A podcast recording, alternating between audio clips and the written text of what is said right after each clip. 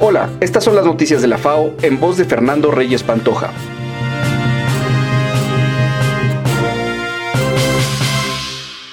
Chu Dong-yu asumió el mando de la FAO y aprovechó su primer día en el cargo de director general para exponer algunas de sus prioridades, entre ellas la intensificación de los esfuerzos mundiales para alcanzar el hambre cero y el impulso a iniciativas centradas en lograr una agricultura más sostenible.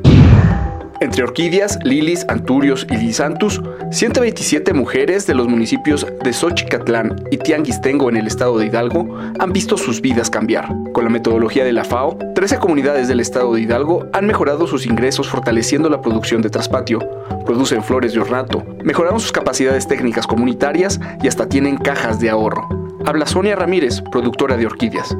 Todos empezamos a, participar, en este caso las mujeres fueron las que presentamos más interés en la producción de, de la flor, eh, logramos eh, mantenernos y formamos una sociedad. 60 legisladores de 23 países llamaron a desarrollar acciones urgentes para ubicar el derecho humano a la alimentación en lo más alto de las agendas públicas. Esto ante el aumento de la malnutrición en la región, ya que por cada persona que sufre hambre, más de 6 sufren sobrepeso. El anuncio de las y los legisladores ocurrió durante el octavo encuentro de planificación del Frente Parlamentario contra el Hambre de América Latina y el Caribe, celebrado en Cartagena de Indias, Colombia. Eso es todo por esta semana, gracias por escucharnos. Pasa un excelente fin de semana.